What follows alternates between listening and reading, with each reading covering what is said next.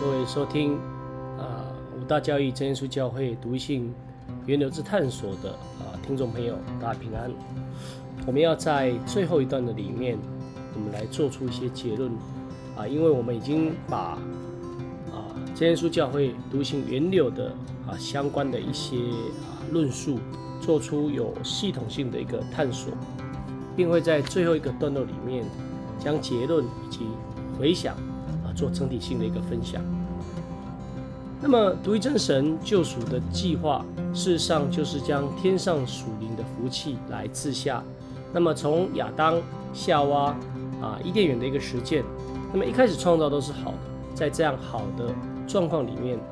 有着属灵界天使堕落成为魔鬼。那么，他进入伊甸园来诱惑夏娃、亚当去吃神所命定不能吃的善恶果，然后亚当、夏娃被赶出去。并且在伊甸园东边啊安设了基督伯以及四面转动火焰的剑来把守生命树的一个道路，让亚当夏娃不得再回去。因此啊，保罗在罗马书里面写道：“罪从一人入了世界，世人亏缺了神的荣耀。虽然被赶出去之后，神却用皮子做衣服给他们穿。除了看到神的怜悯之外，更彰显神的公义。那么亚当夏娃所穿的一个皮子，更是用着预表的方式来。”预言着未来会有着啊流血赎罪的一个救赎工作。那么虽然被逐出伊甸园，但是生养众多的应许延续了亚当的后代，也就是十代孙挪亚的出现。在经历洪水方舟的救赎，然后闪的后代在到了亚伯兰是个时代，神拣选亚伯兰向他显现说，你要建立一个大国。然后神呼召摩西颁布十诫，要百姓来遵守命令。并建立一个可迁移的会幕，其至当时就是以这会幕为敬拜中心信仰的一个开始。神对着摩西啊颁布十诫的作为来看，两次用着指头所写的十诫，可以看出当时因为制造金牛犊，导致摩西将第第一块的石板来摔碎。那么百姓跟亚伦因着情欲导致拜偶像，那根本的问题其实就是源自于罪。神的律法并不会更改，因为律法是引人知罪，是迅猛的啊师傅。律法虽然是圣洁的，诫命也是圣洁公义的、良善的，但是人却不能因行律法在神面前称义。重新凿成的石板所写下的内容与第一次写下的内容是相同的，是两面写的十诫，所以就必须仰赖一年一次进入至圣所，要带着牛羊鸟流血献上赎罪祭。而后圣殿的建立，从生命记律法的重生，就有着明显的一个描述。当人愿意守约，神就施慈爱，也就是按时降秋雨春雨。但当百姓偏离正路，那么神就使天闭塞不下雨。而这个不降雨的咒诅之后，在圣殿时期，也就是所罗门导致；而后在他的儿子罗伯安的时期，来导致分裂。那么耶利米先知就出来宣告了以色列百姓悖逆将导致被掳王国，而这个根据被掳王国的第一圣殿的被毁，其实就是不降雨的一个结果，也就是先知所说甘霖停止，春雨不降，是从神而来来咒诅。早些时候的以赛亚先知也在神的启示里面做出葡萄园之歌来论及王国的事情。那么亡国之后被掳归回的百姓，借着波斯王古列之手重建第二圣殿。那么虽经历停工，但是却在啊撒加利亚先知向着被掳归回的人说，要向发闪电的神求春雨。那么建立的啊第二圣殿与春雨的降临就有着绝对的一个关系。而以赛亚先知所做的第二首葡萄园诗歌，就谈论到重建复兴的一个状况，更可说明第二圣殿的一个重建是在神旨意里面成就的。那么当彼得引用。约尔书的内容的时候，说明鱼是象征着应许圣灵的工作，所以我们在往之前去看到生命记的内容里面，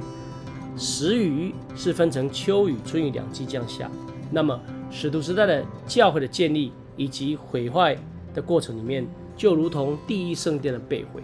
导致秋雨赶紧停止，而撒加利亚先知所表明下来的春雨跟第二圣殿有关。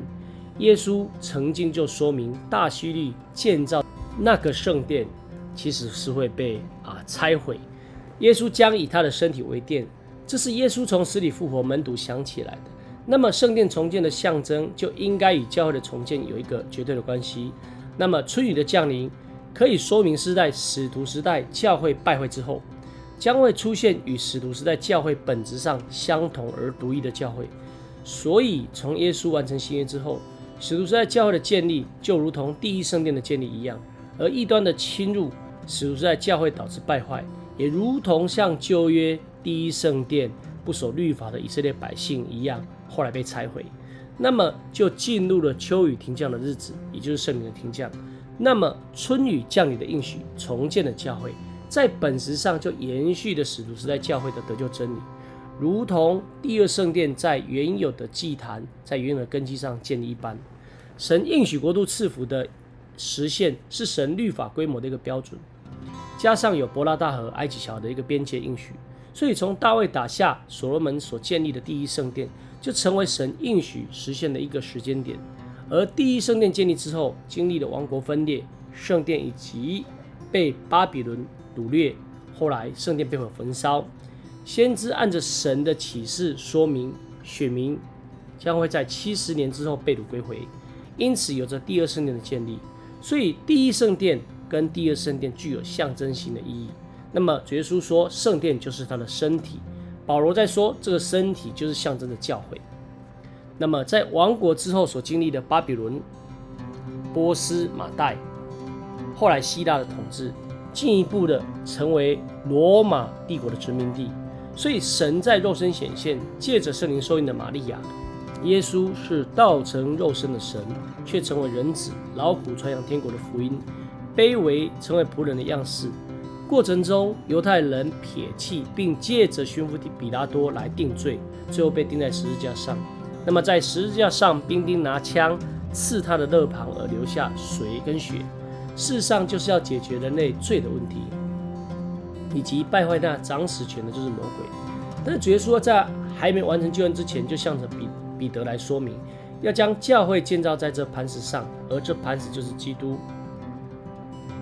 早在主耶稣向犹太人说话的时候，就以他的身体为殿，说明过去的圣殿的背弃，敬拜中心不再只是耶路撒冷，更不是撒玛利亚敬拜的那个基利心山，转而代之的就是以着教会为敬拜的中心。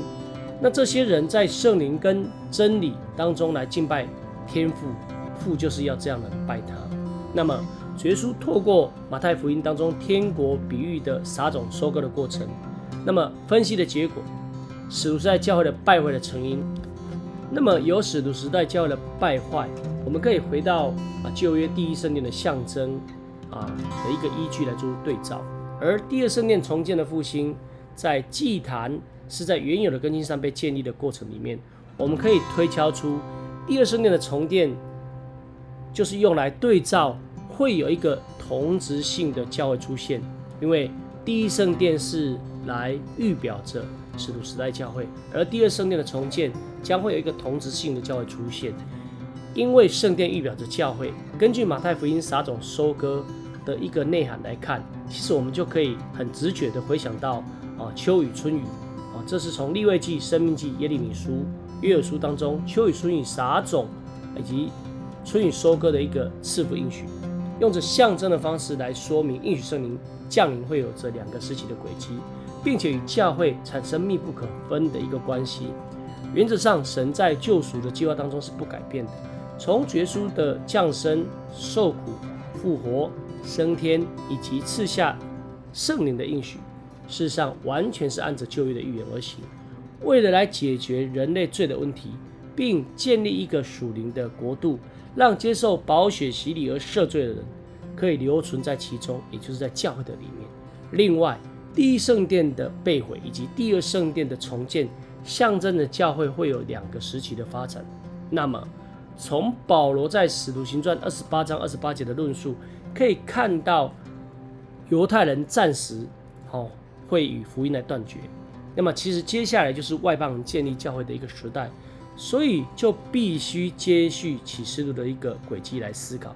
启示录的一章十九节当中有两个时期的展现，也就是现在的事跟将来必成的事情有这样的轨迹。那么现在的事就是从二章三章指向使徒时代的教会，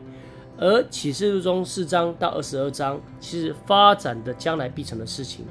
从第五章展开书卷，揭开七印之后的作为；第六章的白马，若结合到第七章，我们可以看到另有一位使者从日出之地上，拿着永生神的印来印神众仆人的耳，而这个使者正是神所差派的，有指明方位的东方，更有着使者印耳的圣灵为印记。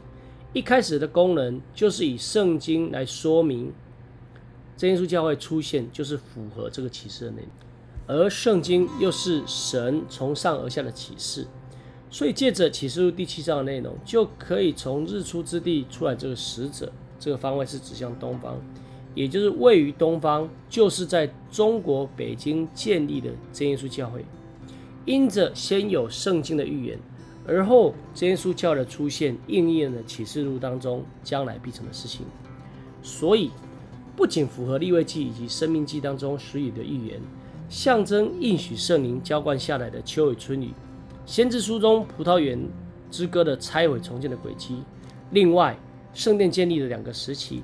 都可以象征着教会会有着拆毁重建的历史的一个发生。另外再加上主耶稣用着天国的比喻来表明撒种收割的两个期时期。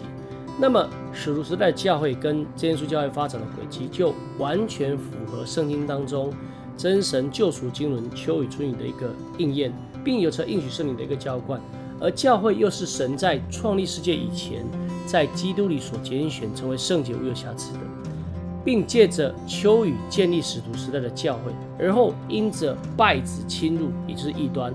导致圣灵停降，所以必须拆毁。所以，按照这个时雨当中春雨，也就是晚雨降下的一个过程里面，要来建立真耶稣教会。从启示录的第四章展开书卷，揭开七印后，真耶稣教会的出现，乃是世界末了主耶稣再临收割的一个时期。一步一步都是按着圣经里面启示录的时间，所以啊，不拘是白马或是拿着永生神印的使者，都用以来预表这耶稣教会。那么，在启示录当中受印的十四万四千人，这些无法数过来的人，当羔羊站在西安山时，这些数不过来的十四万四千人紧紧跟随神与羔羊。当耶稣骑着白马，这些跟随的众军也骑着白马。之后，圣城新耶路撒冷由神那里从天而降，预备好了，就如同心腹装饰整齐等候。而这个心腹其实就是接受。宝血、活水的赦罪洗礼而赦罪的，另外也是领受应许圣灵的人，他们不被世上的污秽缠住制服，并且持续保守着圣洁的选民，其实也就是使徒时代的教会跟真耶稣教的选民。那么这些人其实是不给魔鬼留地步，坚守真理的。而过去遵守神诫命的那些圣徒，事实上也都一并的在这个独一的。身体，也就是教会的里面，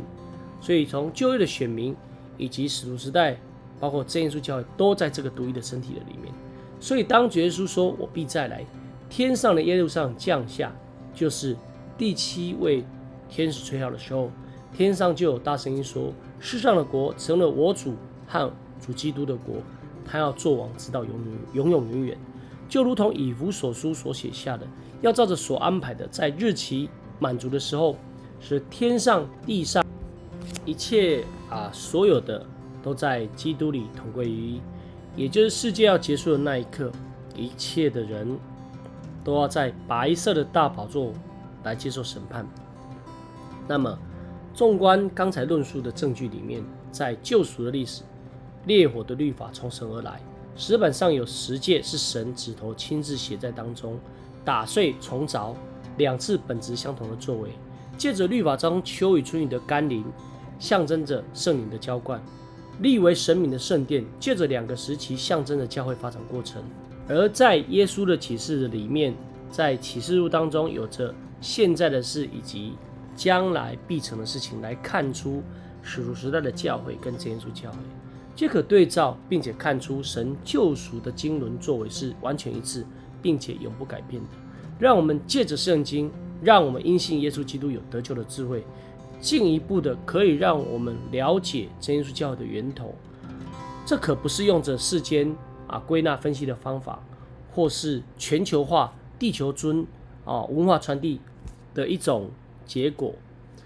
事实上，这样的结果是源自于神。神也亲自说：“我将做耶路撒冷四围的火城，并要做其中的荣耀。这个荣耀的教会，会有着神成为火墙来成为保护，并且满有荣耀，是在基督里所赐下各样属灵的福气，是复兴使徒时代的真教会，是神救赎经纶的实现，是啊天上我们的母，让我们在耶稣基督里面借着福音生出，而我们就是在宝血赦罪洗礼之后。”进入绝书为首的唯一身体，那么当地面宝血救赎的人，也就是教会，同心合意，完全圣洁无有瑕疵的时候，那么天上的耶路撒冷将会从天而降。因此，真耶稣教会是等候主耶稣再临收割的教会，是独一得救的教会。感谢神，那我们将一切荣耀归给天上真神啊！也愿神赐福给各位。那我们在这个单元啊，就完全的结束。期盼我们在下一段的里面，我们继续来分享啊五大教义里面其其他的一个内容。大家平安，下次再会了。